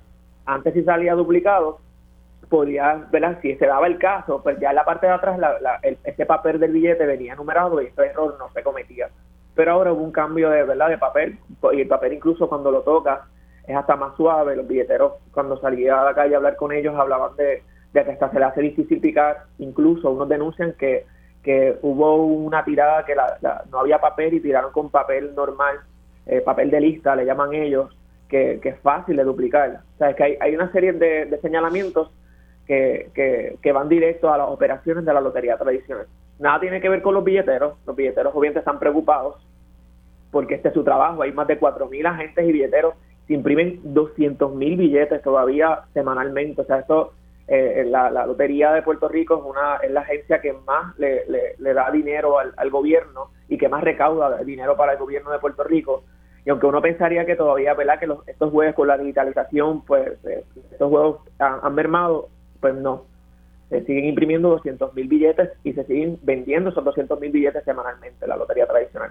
Así que un poco esa es la línea de, de reportaje, señalando directamente esa operación y esas fallas que, según las fuentes, la Secretaría Auxiliar llevaba ignorando hace meses. Claro, y, y a la Secretaría te reconoce también que, que le llegaron dos eh, quejas en torno que si a esa... reconoce dos, si reconoce dos es porque puede que haya más, porque nosotros nos llegaron evidencia de, de otras, de muchas más.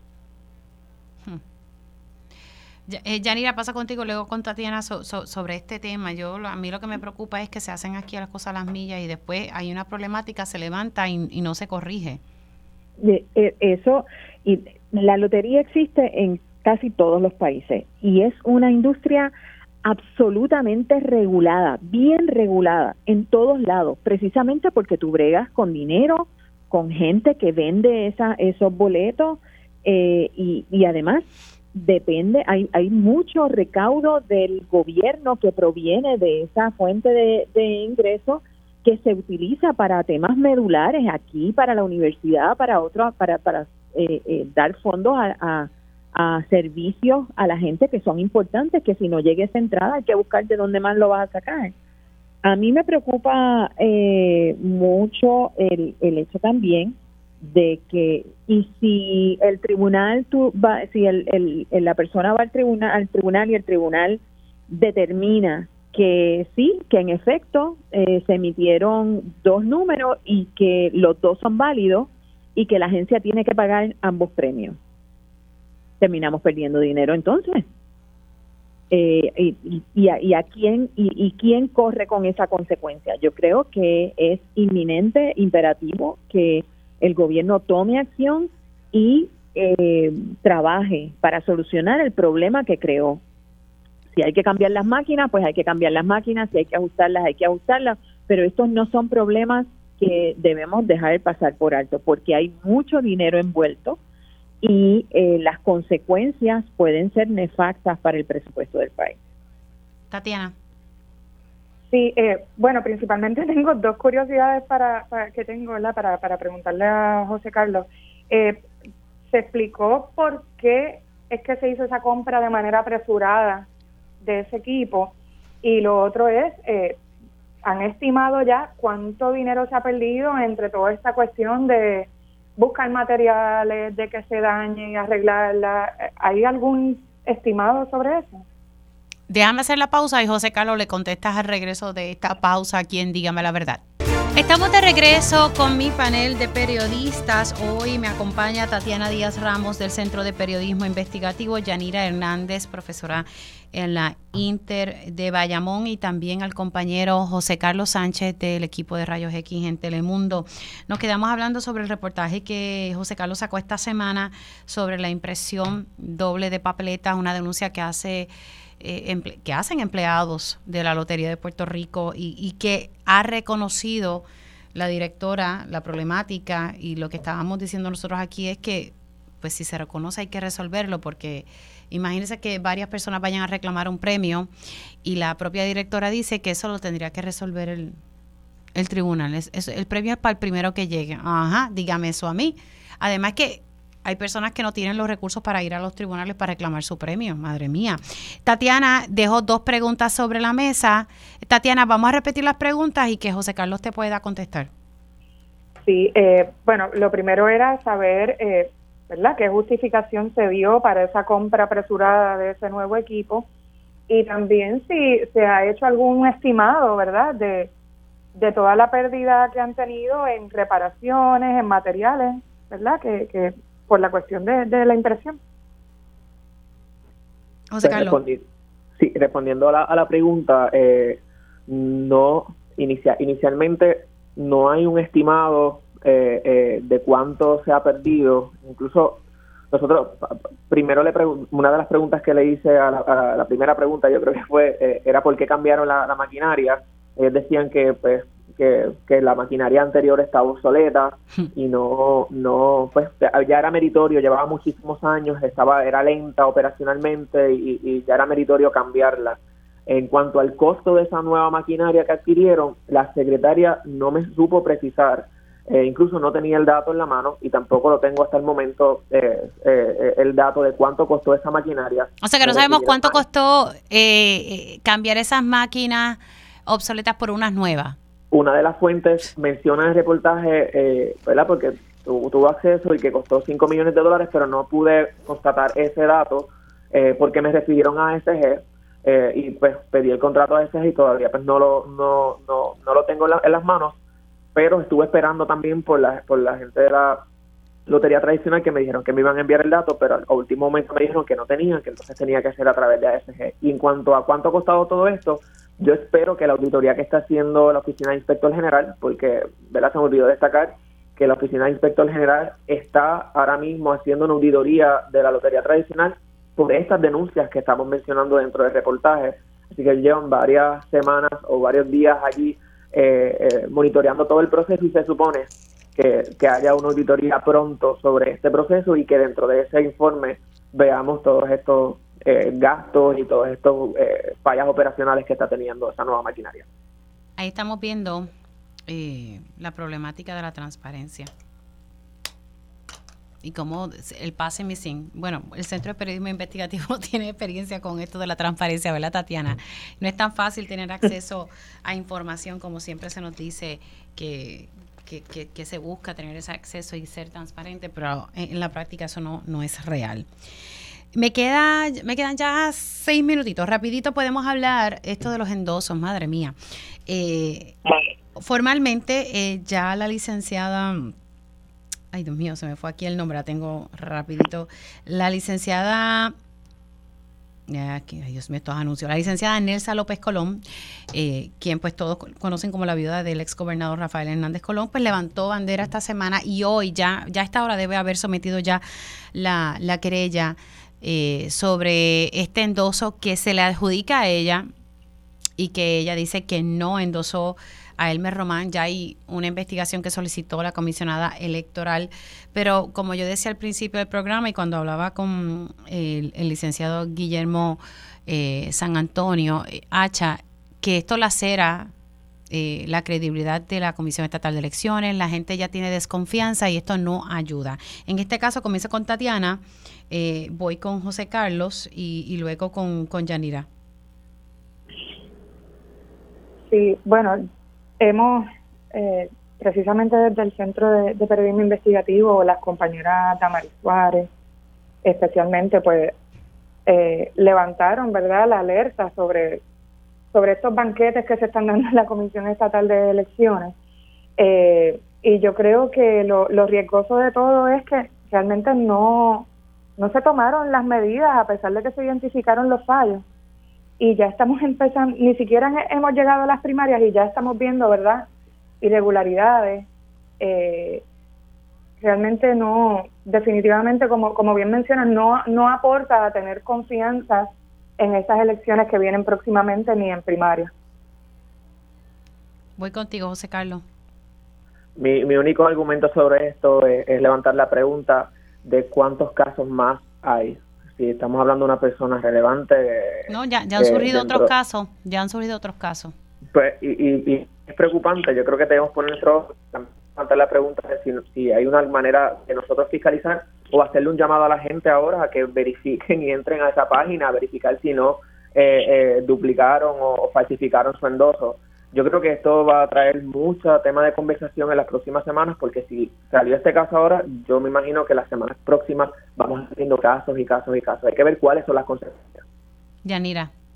Lo único que le quedaba a este país, y era poquito, era confianza en su sistema electoral.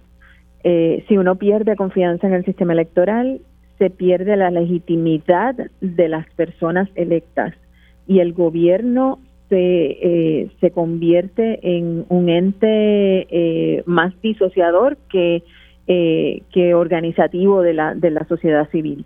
Así que es eh, medular eh, para que el, ese proceso electoral tenga la confianza necesaria, que se tomen las acciones que sean que, que, que, sean meritorias para que se llegue hasta el final con una investigación de por qué pasó esto y qué se va a hacer para que esto se, para que estas situaciones no continúen.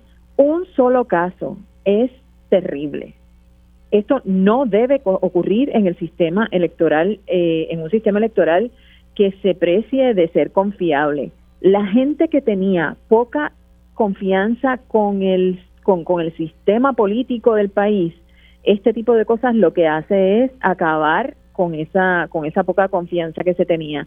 Así que eh, si el próximo eh, gobierno quiere tener alguna validez eh, tiene que atender este asunto de manera urgente. Y las excusas que han dado hasta ahora dejan más que decir que lo que sucedió. Sí, levanta mucha mucha preocupación y, es triste que se lacere la confianza del pueblo en el sistema electoral. Especialmente ahora tenemos primarias, luego las elecciones, hubo, y ya vimos lo que pasó en las primarias del 2020.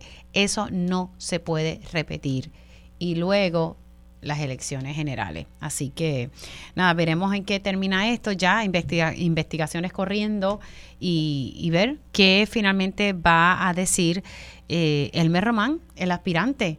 Eh, porque su portavoz básicamente puso entredicho la denuncia de la licenciada por el hecho del vínculo de ella con, eh, con José Pablo eh, Hernández. Eh, así que vamos a ver en qué termina. Tatiana, gracias. ¿Dónde las personas, para aprovechar, porque el Centro de Periodismo Investigativo siempre está eh, tratando de levantar fondos, ¿dónde las personas, si quisieran hacer un donativo al, Centro de Periodismo Investigativo, cómo lo pueden hacer, Tatiana?